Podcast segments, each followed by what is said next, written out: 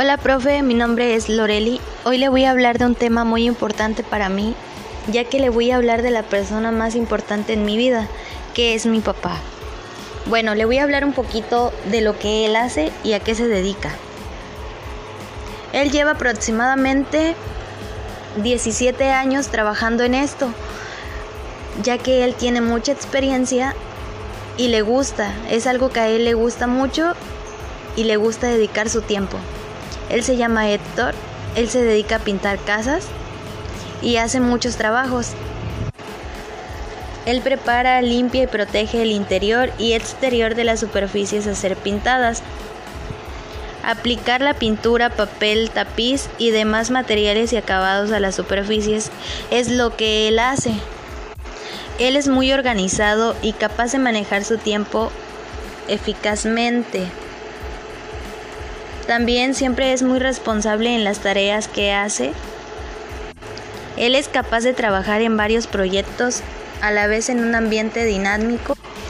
Para llegar a ser un gran pintor como él, se necesita estar de acuerdo en que tienen que tener capacidad de estar subiendo escaleras, sentirse cómodo trabajando desde alturas elevadas, ya que hay veces que él se sube a más de 10 metros y pues sí es algo muy pesado que siento yo que también es riesgoso, a la vez es muy riesgoso, ya que él está arriesgando su vida con tal de tener a los clientes satisfechos.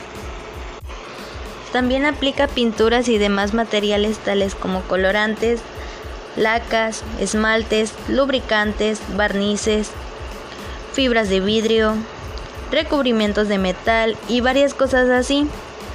Para trabajar, él utiliza brochas, rodillos o equipos para spray. Claro que también él se cuida. Porque cuando sube hasta arriba o hay demasiado polvo,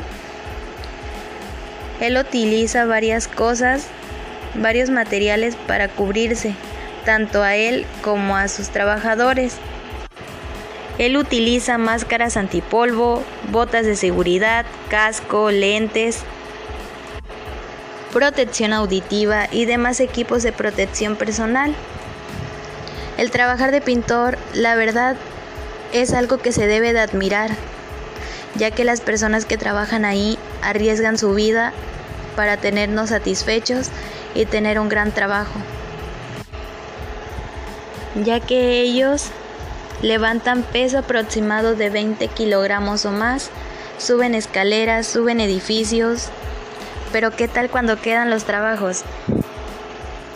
La verdad es una cosa de admirar, yo me siento súper orgullosa del papá que tengo y de la profesión que él tiene, ya que no cualquiera.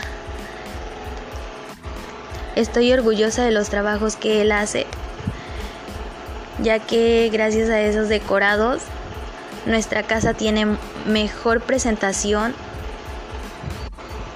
De antemano, muchísimas gracias, profe. Espero le guste mi tema. Nos vemos pronto. Chao.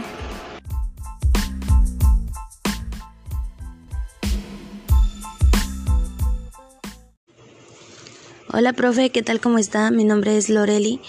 Hoy le voy a hablar de dos temas de sumamente importancia. Del freelance y del housing. Sin embargo, me di la tarea de investigar y en los siguientes artículos les presentaré los resultados. ¿Qué es el housing? Consiste en que en una empresa contrata a una agencia o firma externa para que contrata al personal, encargado de hacer algo en lo que no se especializa. Así las grandes empresas ahorran mucho dinero, tiempo en cuestiones legales y de recursos humanos. ¿Qué es el freelance?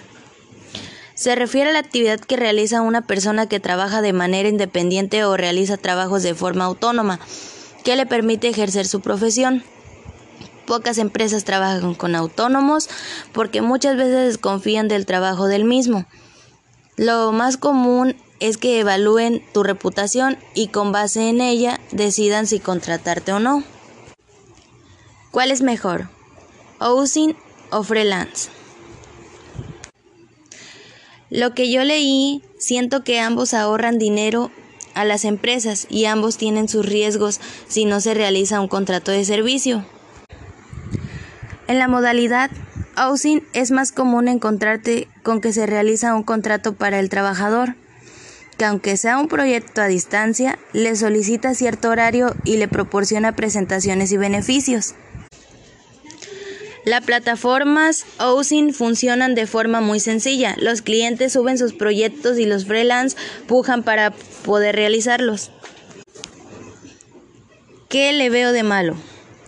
Los freelance terminan regalando su trabajo y regularmente, al menos en el área de tecnología, hay siempre alguien que cobra de lo más barato. Para mí no vale la pena desgastarme pujando por un trabajo mal pagado. ¿Quién gana? El cliente que ofreció el proyecto es el que gana siempre. Que el freelance cumpla porque si no hay contrataciones formal, tampoco hay garantía de que se termine a tiempo. Creo que ese es el principal problema para todos, la poca formalidad de las personas y empresas. Algo similar Ocurre con las plataformas freelance. Se publican trabajos temporales y tú ofreces tu trabajo a un precio. La hora normalmente lo gana el más barato. Bueno, profe, eso fue todo lo que yo leí. Espero que le entienda. Quise explicarle un poquito de lo que yo aprendí y de antemano muchas gracias.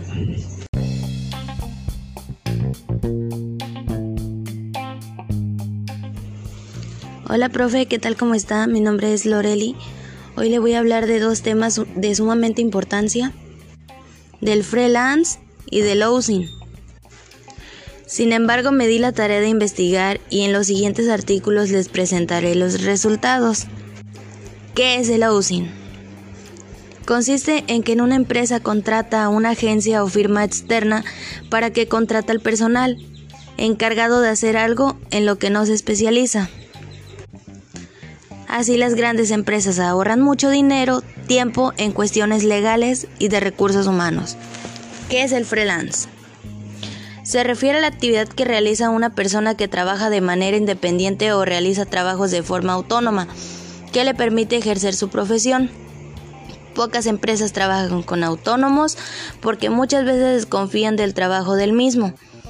Lo más común es que evalúen tu reputación y con base en ella decidan si contratarte o no. ¿Cuál es mejor? Housing o freelance.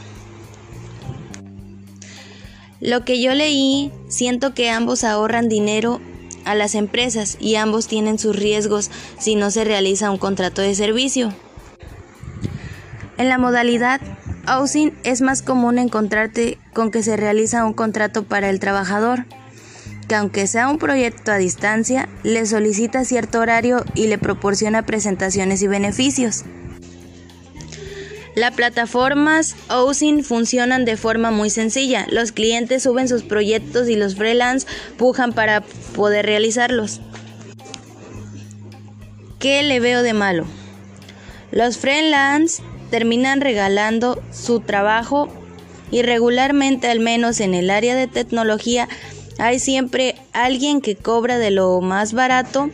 Para mí no vale la pena desgastarme pujando por un trabajo mal pagado. ¿Quién gana? El cliente que ofreció el proyecto es el que gana siempre. Que el freelance cumpla porque si no hay contrataciones formal, tampoco hay garantía de que se termine a tiempo. Creo que ese es el principal problema para todos, la poca formalidad de las personas y empresas. Algo similar ocurre con las plataformas freelance. Se publican trabajos temporales y tú ofreces tu trabajo a un precio. La hora normalmente lo gana el más barato. Bueno, profe, eso fue todo lo que yo leí. Espero que le entienda. Quise explicarle un poquito de lo que yo aprendí y de antemano muchas gracias.